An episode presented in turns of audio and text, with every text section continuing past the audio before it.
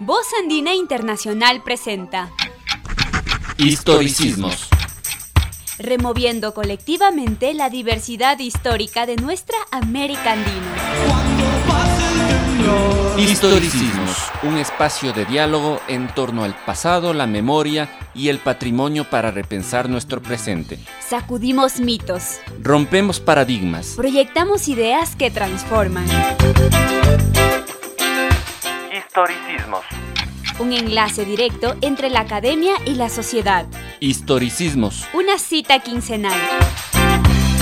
Todos los miércoles a las 7 y 30 de la noche. Por Voz Andina Internacional.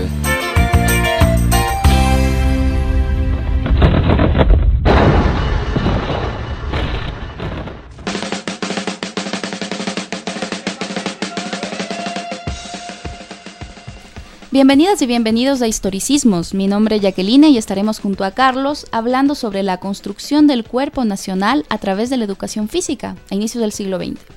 ¿Qué tal, Carlos? ¿Qué puedes contarnos sobre el programa de hoy? Hola, Jacqueline. Saludos a todas y todos.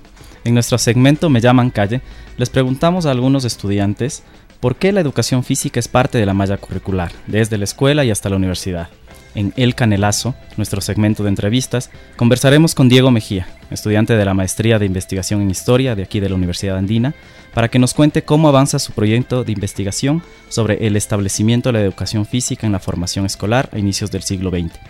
Para terminar, en nuestro segmento La Yapa Cultural, nos vamos a Guatemala para escuchar la voz y la palabra feminista de Rebeca Lain. Perfecto, así empezamos entonces con historicismos, 30 minutos de opinión, reflexión y música con historia. Bienvenidos.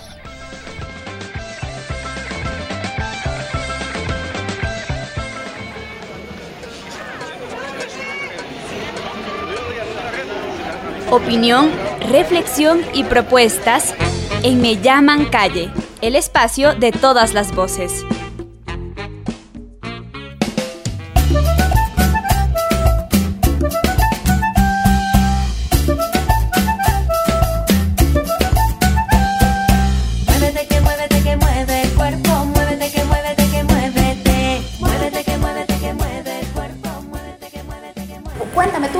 Educación física en la escuela y en el colegio? Sí, en la escuela y en el colegio recibí educación física. ¿Todas las universidades o públicas y privadas es diferente? Eh, yo creo que en las privadas no es mucho, es como que una materia un poquito muy aparte. ¿Por qué crees que nos dan educación física en la malla curricular? La verdad yo le veo algo muy importante porque en sí creo que con la educación física nosotros tenemos como que no solo ubicarnos en lo que es el estudio, por ejemplo, en la ciencia y todo eso, o sea, como que nos vamos un poquito al deporte donde nuestra mente puede despejarse, entonces también es muy importante. Ajá. Eh, ¿Tú crees que esa, eh, la educación física se diseña, por ejemplo, es como una materia, ¿no es cierto? ¿Será que alguien diseña eso? ¿Tú qué crees? Yo creo que debe tener sus parámetros, o sea, los parámetros que debe tener cada persona, en eso también se fija bastante lo que es el, el atletismo, todo eso, que es muy importante para todos, incluso para la salud.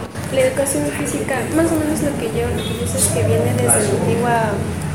En Roma, Roma, sí, en Roma, o sea, vino desde ahí, entonces se fue evolucionando los juegos, incluso de la pelota y todo eso. Entonces, la verdad yo le veo que es muy importante, en sí también como, como ya es una materia, una persona se puede distraer también y no es solo enfocado en los estudios, como ya lo vemos, es una forma de despejar la mente. Bueno, yo me llamo Ángel Robalino, soy de la ciudad de Salcedo y trabajo aquí en Atacón.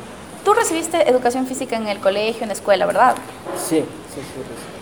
¿Y por qué crees que nosotros tenemos dentro de nuestra malla curricular la materia de educación física? Bueno, en este caso el rol que cumpliría dentro de lo que es eh, el ámbito educativo es desarrollar otras destrezas que no son solo intelectuales, ¿no? sino también motrices y también eso genera eh, un ambiente de, de positividad también para los chicos porque también eh, el ejercicio físico ayuda también al crecimiento o al desarrollo intelectual. ¿no? Entonces, me parece que es una, eh, una materia excelente no solo para los dos ámbitos, sino también para la educación superior también es importante porque también ayuda también a, a reforzar en este caso eh, las buenas actitudes de los estudiantes. ¿no? Así como hay diseño de la materia de historia, de matemáticas, qué sé yo, alguien elige qué, qué, qué enseñar, ¿no es cierto?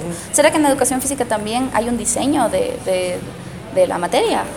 Una estructuración, yo creo que sí debe haber una planificación tanto macro como meso y micro de la materia, ¿no? Entonces, claro está que no solo debe ser eh, llenada esas, esas planificaciones como, como un quehacer docente nada más, sino ponerle un poco un grado de, de importancia y un grado de, de objetividad en el, en el estudio, ¿no? De, ese, de ese tipo de, de actividades en la cual eh, se pueda desarrollar dentro del ámbito educacional, que no solo es para hacer ejercicio, sino que también aporta en, en algo en el desarrollo de lo que es la cognición, ¿no? de, de los aprendizajes, de los saberes. Eh, mi nombre es Vanessa y yo soy de la ciudad de Quito. Tú recibiste educación física también en el colegio, en la escuela y en la universidad también reciben. Eh, por lo pronto no, yo estudio en el instituto y no, no me dan lo que es educación física, pero sí es una materia que sí deberían darnos porque eso nos va formando, nos hace incluso estar más fuertes, más en un buen estado físico. Ajá. ¿Por qué crees que esa materia está en, en la formación escolar? ¿Por qué será? Esa materia tal vez es como una, bueno, yo lo veo como una forma como tal vez de distraer al estudiante de tantas, de tanto que estamos estudiando, que las matemáticas, que la literatura, entonces yo lo veo como una forma de salir para que el estudiante también no se esté, no se quede ahí estancado, no se quede así, entonces Ah. es una forma de salir, yo De lo veo distracción. así, de distracción. Lo que para muchos sigue siendo simplemente la gimnasia, algo parecido al recreo, sin un valor académico, donde el niño juega y se lo pasa bien, pero no aprende nada importante. Es como si los alumnos dejaran el cerebro encima del pupitre y bajaran al patio. Suena algo ridículo, ¿verdad? Muy buenos días, mi nombre es Sheila Mann y vengo de Cantón. En- tanto en la escuela como en el colegio sí recibí esa materia como es cultura física. Ahorita por el momento no, ¿Por qué crees que nos enseñan educación física? Porque de esa forma nos ayuda con la movilidad y motricidad tanto de, de nuestros músculos para que estos se, se mantengan activos y no pierdan su flexibilidad. No les dividían entre hombres y mujeres. No, nunca había división, sino todo era en grupo, en conjunto, tanto para mujeres como para hombres. ¿Y qué tipos de ejercicios hacían? ¿Qué te acuerdas? En atletismo, eh, jugamos básquet, fútbol, eh, natación diferentes deportes.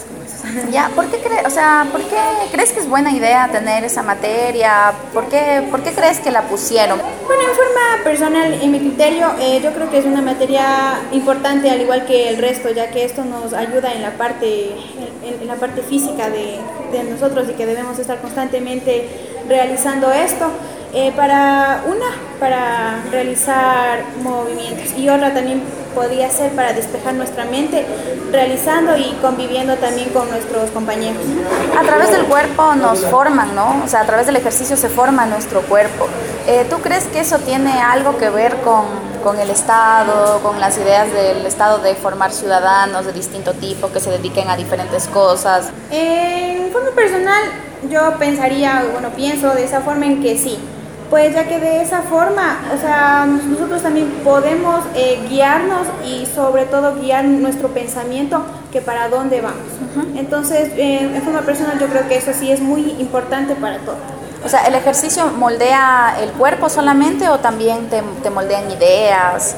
El cuerpo, perdón, el, el ejercicio no solamente moldea el cuerpo físicamente, sino también la mente, porque como siempre dice, en cuerpo sano, mente sana, entonces eso siempre tío, como que lleva relación entre aquello. Tú em, recibiste educación física, ¿cierto? En, en- en los primeros años de la escuela y el colegio. Sí, En la universidad acá, en, en algunas universidades se enseña educación física.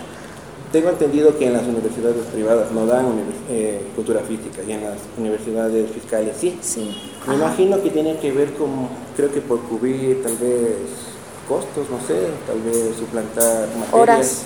horas, como dice usted también. Ajá. Ah, pero también es una manera de incentivar en la persona para que pueda ser saludable también en su futuro, ¿no? Porque apenas nosotros salimos, nos volvemos sedentarios y dejamos nuestras, nuestra manera de mantener nuestro cuerpo también, ¿no? Para poder rendir en el futuro. O sea, eh, la educación física sería un tema de salud, dices tú, de...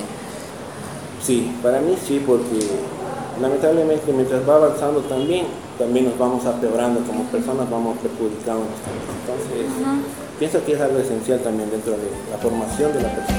Muévete que muévete que mueve el cuerpo, muévete que muévete que muévete. Usted escucha Historicismos, por Voz Andina Internacional.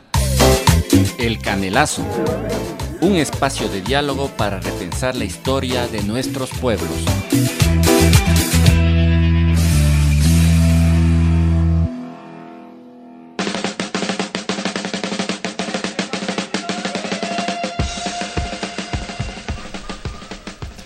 Bueno, bienvenidos y bienvenidas a nuestro segmento El Canelazo. Hoy nos acompaña Diego Mejía, sociólogo eh, y estudiante de la maestría de investigación en historia de la Universidad Andina. Eh, su tema de investigación es la construcción del cuerpo nacional, la educación física dentro del proyecto de la secularización social entre 1915 y 1930. En las revistas, eh, esto en las revistas del magisterio en el Ecuador. Diego, bienvenido. Y eh, bueno, empezamos preguntándote, ¿por qué pensar en, en estas políticas ¿no? que se diseñaron eh, para los niños a inicios de la época? ¿Por qué es importante tocar este tema eh, ahora y desde la historia? Bueno, eh, gracias por la invitación. Un saludo para todos los que nos escuchan donde estén. Eh, bueno, ya que me haces esa pregunta, ¿dónde, ¿dónde pasa todo en tu vida? En el cuerpo, claro. El cuerpo es el centro y la partida y es el entrecruzamiento de, todo lo que logramos eh, sobrellevar. Entonces, ¿qué, eh, entonces, ¿qué es lo que ocurre? Que realmente hay una, hay una, hay un factor muy determinante en ver cómo emerge una disciplina particular que se va a centrar netamente en el cuerpo, ¿no? Y eh, aparte de eso, pues estamos en un país bastante curuchupa, que ha variado en parte, pero todavía sigue como con esa discusión.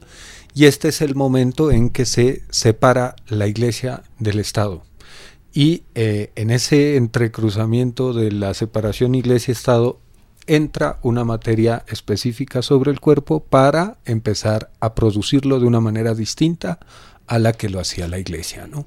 Entonces, eh, yo creo que el, el, valor que tiene este trabajo es justamente el de empezar a mostrar todos los códigos eh, que, que, están en disputa en un primer momento entre la iglesia como un actor social muy relevante, porque durante cuatro siglos había estado, no solo en la colonia, sino en la república, también en parte de la república, al frente de la educación de, la juventud en, en, el mundo entero, ¿no? O sea, en Occidente. Eh, y en ese momento empieza a romperse aquí y empiezan a entrar eh, justamente estos puntos como en entredicho y emergen nuevas maneras de abordar el cuerpo y de empezar a trabajarlo. Cuando eh, pasamos de colonia a Estado, digamos, la colonia pensaba de una manera al no es al ciudadano, pero al, al sujeto eh, que había que colonizar, digamos. Y la nación está pensando, en cambio, un modelo de ciudadano. La educación física y, y la, el diseño de la educación física tiene que ver con esta idea de qué ciudadanos crear, qué, cuál, cuál es la tesis eh, bueno, en, tu, en, tu, trabajo. Eh, respecto a la ciudadanía, yo creo que el, el debate empieza justamente eh, en qué papel juega el ciudadano ahí, ¿no? O sea, eh, estamos saliendo de, de un periodo eh, de la guerra civil, todos estos líos que hay, se está reestructurando el Estado y la forma en la que se puede constituir eh, la ciudadanía está dada desde la educación. Entonces, uno de los primeros debates justamente es esta laicización como un proceso donde eh, se separa la idea de preparar eh, siervos para el otro mundo, que era lo que hacía la iglesia, preparar a la gente. O sea, en primer lugar, venir aquí, que es un valle de lágrimas, a sufrir, a cargar ladrillo y a vivir mal, eh, pero aceptando una posición social dada. Entonces, el hecho de que la educación laica empiece a preparar ciudadanos, y eh, hay un texto que estoy revisando que es de, de Pons, un pedagogo español, pero eh, por, por, lo poco que he venido recogiendo de las ideas que veo ahí es eh, republicano. Entonces hace referencia a, a, Galileo, a Galileo en términos de la lectura de el, del libro de la naturaleza. Entonces el libro de la naturaleza como una producción de lo divino, ¿no? Pero que el hombre tiene que aprender a leerla porque está viviendo justamente en ese libro. Entonces él hace una defensa en términos de todo el pensamiento ilustrado, del uso de la razón y demás, pero es una posición media, por ejemplo, entre, entre las posiciones liberales radicales que eran darle palo a la iglesia. Eh, la posición de González Suárez, que era todo para la iglesia, y la posición de alguien que ama enseñar y que ve la posibilidad justamente de, en los términos de construir eh, un pensamiento mucho más científico, ¿no? con unas bases críticas, la posibilidad de, eh, de llegar a constituir a un ciudadano ahí. Entonces la educación laica lo que buscaría es no, eh, no formar a estos siervos para que lleguen al cielo, ¿no? que es la idea de la iglesia, sino empezar a formar ciudadanos con un criterio serio respecto a las instituciones y a su papel productivo y demás, porque entran todos los discursos de la modernidad fuertemente, pero eh, ya en son de una posición distinta ¿no? en, en este juego. Bien, eh, la educación física, entonces en este panorama que nos has, has planteado, eh, ¿qué rol entra a jugar dentro de la educación laica en esta época? Bueno, justamente eso es lo que voy a tratar de, ver, ¿no? Porque lo que uno puede identificar allí es que, eh, bueno, avanzando un poquito más, entonces viene la discusión entre liberales e iglesia. ¿Qué plantea la iglesia? La iglesia lo que plantea es que eh, la educación laica es como la lepra. O sea, eh, las niñas eh, no se pueden formar en la educación laica porque se van a corromper su cuerpo y demás. Entonces la discusión respecto al cuerpo eh, que empieza a darse, esto es 1906, o sea, vamos a ir avanzando, pero en un inicio es que esas almas se van a perder. Y ese es un problema muy serio para la iglesia. Entonces, ¿qué hace la educación física? La educación física, como casi todo lo que, lo que ha salido en Occidente en determinados momentos, está vinculado con eh, la emergencia de los discursos nacionalistas en Francia, en Alemania, en Suecia, Y esa es como el, germen de lo que van a ser los movimientos nacionalistas y fascistas de la en eh, finales del siglo XIX y de principios del siglo XX. Entonces, ¿por qué el cuerpo otra vez vuelve a, a estar ahí? Vuelve a estar ahí porque una nación fuerte, por ejemplo, entre ese amor profundo que hay entre alemanes y franceses, históricamente, eh, eh, tenemos que ellos siempre han estado, hasta el día de hoy, tienen programados o preparados a sus pueblos porque es muy factible que en algún momento reviente la guerra. Entonces, en este tiempo empiezan justamente a hablar de la constitución de unas naciones en base a esta serie de, de elementos discursivos. Esa una. Eh, dos, eh, América Latina está en ese tiempo en diferentes lugares, está Bolivia, que es lo más, como lo más tardío, pero en diferentes lugares se están haciendo reformas curriculares desde finales del 19 y principios del 20. Entonces, ¿qué pasa? Ese cuerpo empieza a ser vigorizado, a ser fortalecido, eh, no tanto disciplinado, porque los curas y la educación eh, de las congregaciones tienen un disciplinamiento serio. Pero aquí ya empezamos a ver la necesidad de disciplinar a la gente para la producción. Estamos en el momento de inserción de la mayoría de economías con el mercado mundial y se necesitan obreros, se necesitan oficinistas. Entonces, eh, cumple múltiples eh, factores, pero sobre todo es el engancharlos a los ciudadanos en el eh, montarlos en el tren de la modernidad. Claro, y nuestros países también estaban vinculándose al mercado mundial en esa época y necesitábamos montarnos en ese tren occidental de entender el cuerpo, entonces tiene que ver más con esa idea. De entenderlo, de sujetarlo, de controlarlo, de medirlo, está toda la parte biométrica, está toda la parte eh, eh, racista, en términos de la sangre y mejor dicho, esta modernización eh, le da argumentos científicos al racismo en términos de lo eugenésico, de una cantidad de, de, de discursos que están entrando ahí y que empieza a conectarlos justamente para someter a la gente, para articularla en el esquema grueso, en el grande, ¿no? Tanto a nivel internacional como en el proyecto de las élites, ¿no? De mejoramiento racial de estos, de estos, cualquier cosa que tienen en los países, pero que tienen que ponerlo a marchar, porque al fin de cuentas se dan cuenta de que es su país, ¿no? Y si no lo hacen, va a ser un problema muy fuerte. Eh, Diego, gracias por acompañarnos. Bueno, justamente tú habías mencionado dos cosas y, has respondido un poco, pero mencionaste el caso de los nacionalismos, estos totalitarios de, de Alemania, sobre todo después que se vuelven estos fascismos eh, racistas. Eh, la construcción del cuerpo es básico en esos, en esos regímenes, ¿no? El control del cuerpo. No sé si tú en lo que va de tu investigación has visto que el control del cuerpo aquí o esto de la educación física tomó estas, estos matices racistas como en el caso europeo hay eh, constancia de, que la educación física, el control de esto de la eugenesia, el bien nacido, eh, se verifica en, en, nuestra sociedad a inicios del 20? Eh, a ver, yo creo que el caso alemán es un caso igual que lo que hizo Japón, ¿no? O sea, toda la biotecnología que nosotros tenemos hoy viene de ahí, de ese momento. y el caso alemán es muy, muy truculento porque una de las primeras poblaciones sobre las que los alemanes empiezan a, a practicar sus, sus, experimentos es sobre los alemanes, eh, aquellos alemanes, aquellas personas con discapacidad alemanas que son justamente utilizadas para hacer experimentos, inyectarles gasolina, ácido, bueno, una cantidad de cosas. Hay 210 mil alemanes que mueren en eso. ¿Eso por qué lo sé? No porque ahorita me lo haya encontrado, sino por la tesis que trabajé de discapacidad. ¿no?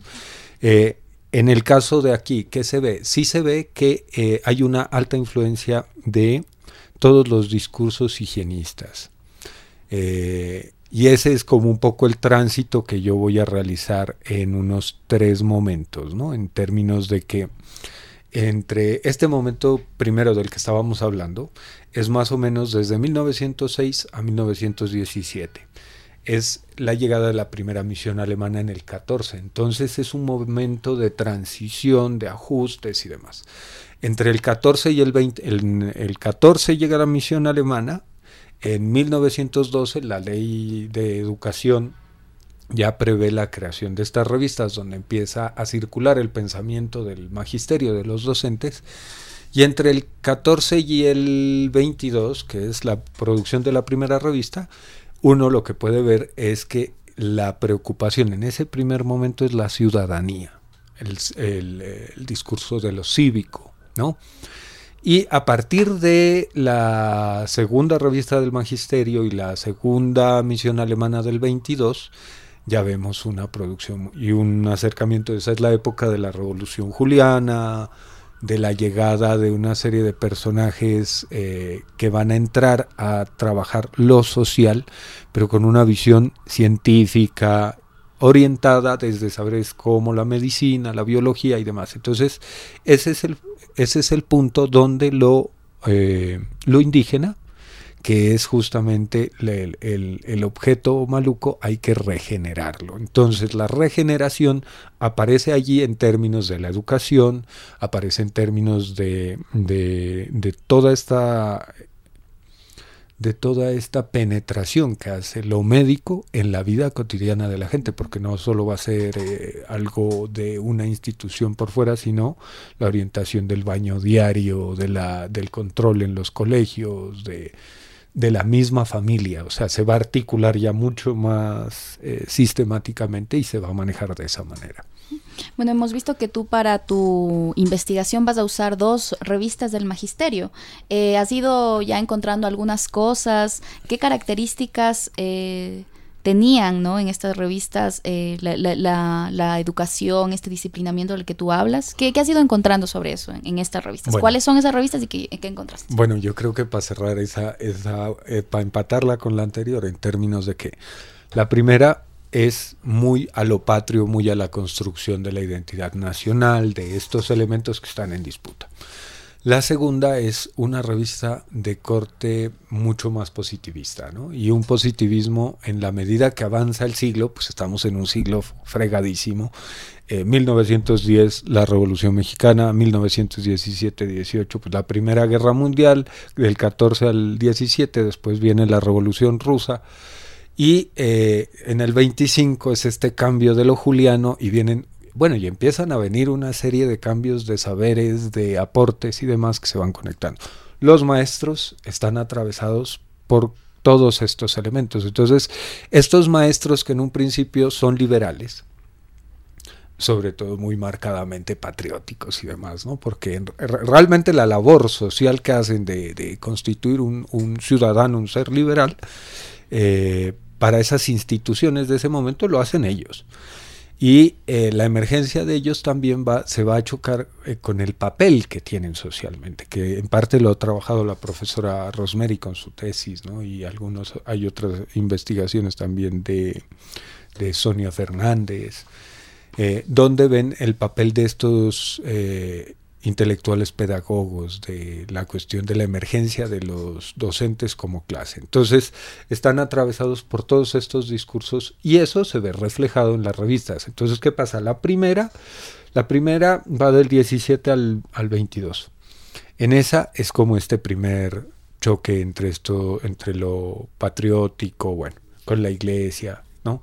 Pero ya se ve algunas, algunos asomos de lo del higiene, bueno y la segunda revista tiene dos momentos una que está eh, bajo la dirección de estudios de Pichincha y después del Ministerio de Educación Nacional entonces lo que uno ve allí es justamente que se va como afilando más el discurso técnico y científico positivista racista y demás eugenésico y eh, también que hay críticas. Entonces yo, mi trabajo se va a orientar es a identificar cuál es la producción discursiva nacional respecto a los discursos que vienen a estos que hablamos del nacionalismo francés, alemán, etcétera, y ver si realmente los docentes logran como tomar distancia de eso y ver qué, qué sucede con ellos, ¿no? Entonces hasta ahí voy. Diego, eh, bueno, nos hablas de este, del profesorado este que se forma, es un profesorado laico, ¿no? En los normales, liberales. Eh, la educación física que se da en este momento viene de la idea liberal. La iglesia en un primer momento se opuso, a, supongo, a la educación física, sobre todo en las niñas.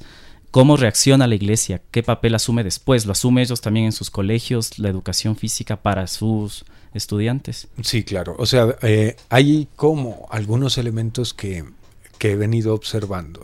Una es que los curas, sobre todo González Suárez, con, con su era un tipo que tenía su formación académica y demás, pero aparte de eso sabía que, que era imposible eh, ya mantener los privilegios y el lugar que tenía la iglesia. Entonces, el, posicionamiento de él eh, eh, en 1906 con las pastorales es muy crítico.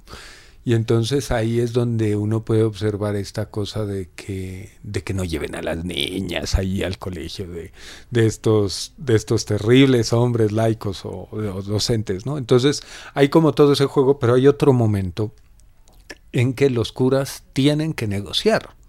Y no solo los curas, sino el Estado también, porque estamos hablando de un momento de transición donde no hay, no hay docentes suficientes y se tiene que adelantar la labor educativa. Entonces, eh, hay, hay, hay distintos posicionamientos, pero al fin se va justamente readecuando los saberes de acuerdo a la dinámica que se tiene.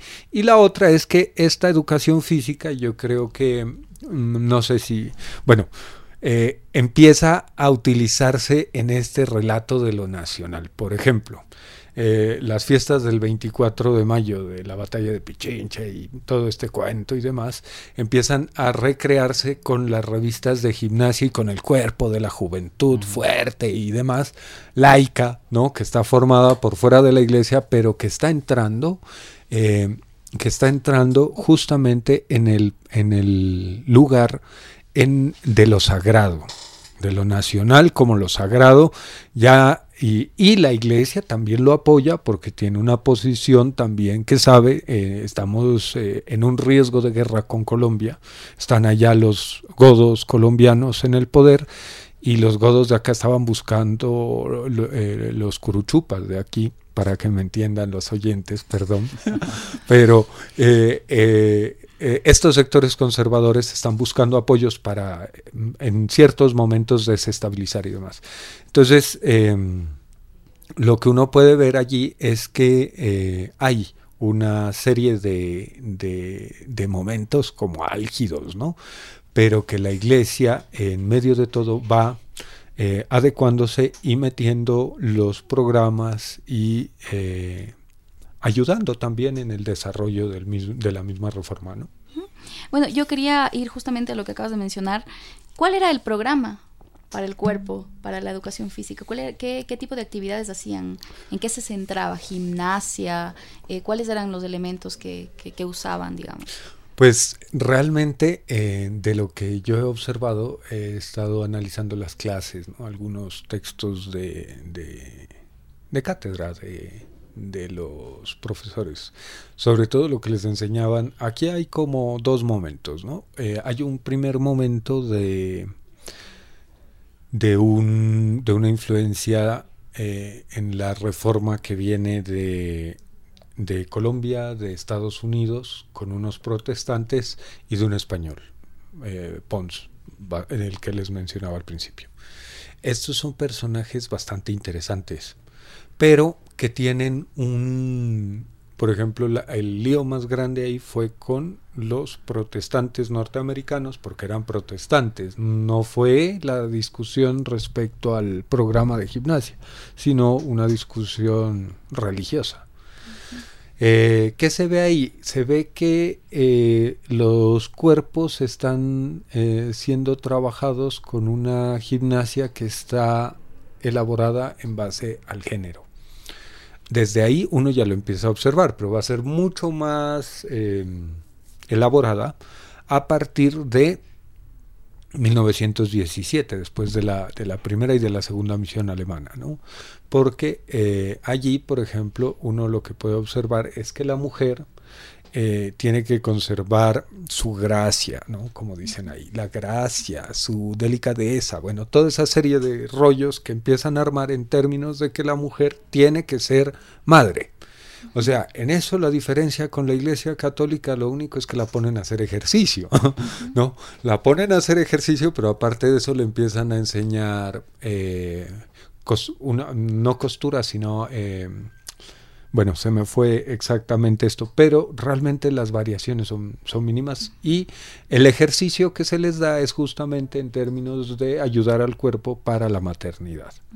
Entonces, ahí hay una perspectiva de género que en últimas lo que ocurre con esa perspectiva no es que cambie el lugar de la mujer, sino que te- eh, de manera técnica empieza a obrar sobre el cuerpo para que se, sí, se orienta de, de tal manera que ese cuerpo pues esté bien para cuando tenga que ser madre, que es el lugar eh, social que se le asigna ahí, ¿no? Entonces, ¿qué tipo de ejercicios hacían las mujeres eh, en esa época en, en- en el colegio? No, particularmente ahorita, o sea, las diferencias que yo te pueda decir, no, no, no, no.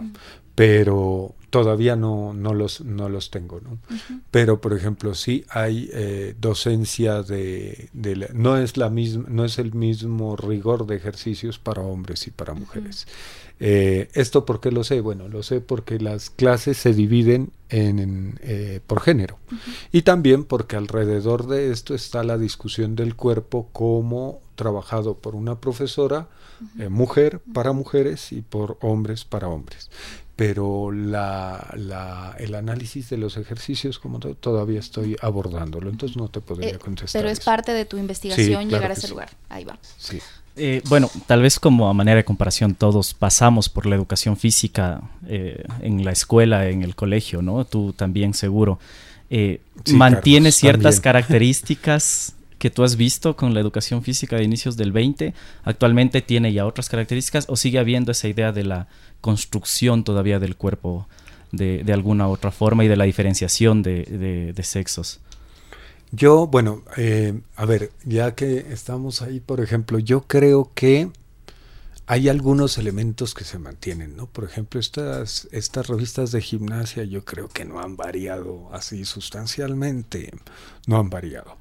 Eh, la cuestión de género creo que ha variado en términos de que yo por lo menos me formé en una institución pública eh, donde estudiábamos hombres y mujeres y recibíamos el mismo tipo de, de, educación. De pronto a veces cambiaba un poco la intensidad de los ejercicios con una que otra compañera, pero del resto todo el mundo respondía a ese programa. Entonces, eh, en esos términos, por ejemplo, eh, lo que uno ve aquí es que a los hombres sí eh, les tienen más la competencia de las cosas que he revisado hasta ahora, ¿no? Eh, más el, el, trote, ejercicios como más de resistencia. Y a las mujeres la parte de la gimnasia es la que está más ahí presente, ¿no? Entonces es una serie de ejercicios eh, para ciertas partes del cuerpo que, que son distintos que uno puede observar entre hombres y mujeres. Entonces yo creo que hay en parte un elemento de que se conserva, pero eh, por otro lado, sí, el cambio más notorio es este donde se vuelve mixta la, la clase, ¿no? Porque en esa época es justamente este todo este morbo que hay respecto al cuerpo de las mujeres que no las pueden ver peor, o sea, eh, pesar, porque son parte de la toda la cuestión biométrica que hay ahí. El tomar el peso, el tomar medidas de los huesos, de la caja torácica y demás. Todo eso se ve pues como la gran violación de la mujer. Y hay quejas, ¿no? que he encontrado de eso. Entonces, yo creo que ahí hay cosas que se mantienen y cosas que han cambiado. Bueno, eh, fantástico, Diego, te agradecemos mucho tu presencia. Como vemos, eh, el estudio sobre el cuerpo a inicios del siglo XX nos puede eh, generar o nos puede dar luces, ¿no? Sobre cómo se concebía a inicios del siglo, qué era lo correcto, lo incorrecto, qué visiones del género había, qué visiones de la raza y sobre todo también qué visiones de ciudadanía, ¿no? Y también tener presente que siempre todo lo que tiene que ver con la, el disciplinamiento del cuerpo está totalmente vinculado al espacio histórico, ¿no? Que es lo que nos convoca aquí. Entonces, te agradecemos mucho por tu presencia. Eh, continuamos, Carlitos, entonces con historicismos. Eh, ahora viene nuestro segmento cultural, así que quédese en nuestra sintonía. Gracias.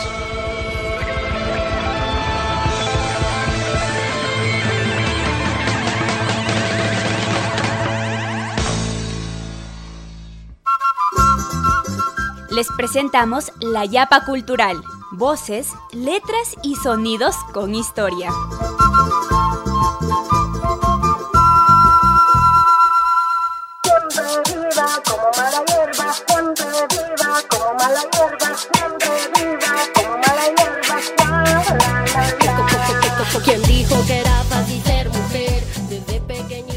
De los espacios políticos que ha venido revisitando el tema del cuerpo son los estudios de género. La música se ha hecho eco de estos debates, ¿no? El hip hop, dice una cantante, es un arma de expresión y organización con la que te trasladas a un territorio, en el que los cuerpos van sanando y aprendiendo. Eh, es por eso que en este segmento de la Yapa Cultural escucharemos a la cantante guatemalteca Rebeca Line. Eh, quedémonos con ella, a ver qué nos dice.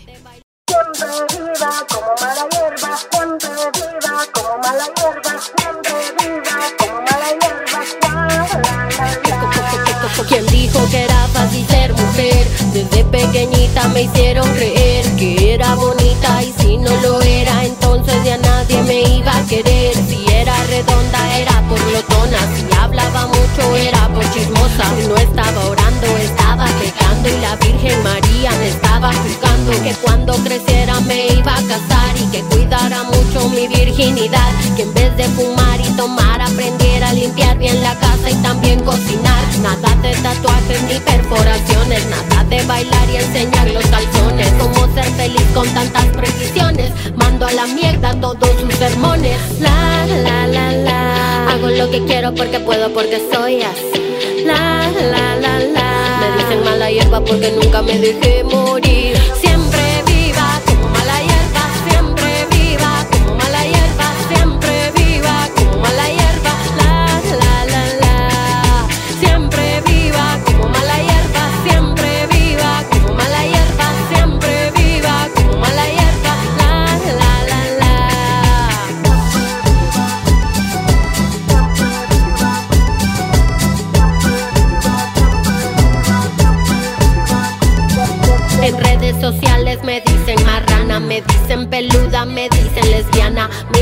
Fea, me dicen atea y yo siempre viva, pues soy mala hierba. La la la la. Me tiran veneno, me quieren cortar. La la la la. Me tiran veneno, me quieren matar.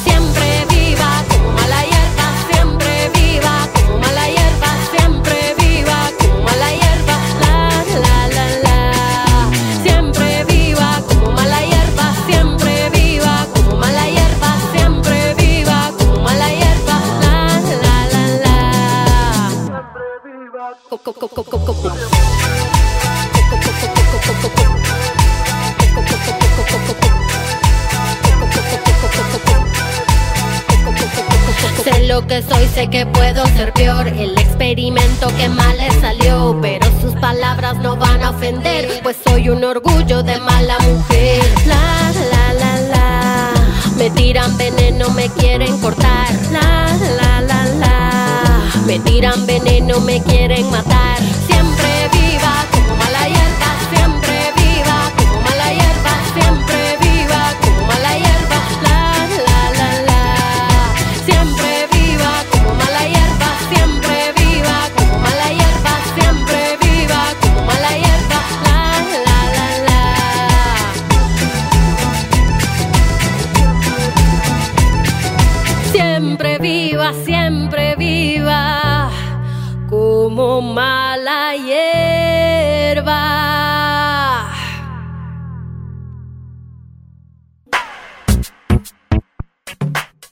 Envíenos sus comentarios y sugerencias a historicismos.gmail.com o síganos en Facebook como historicismos-uasb.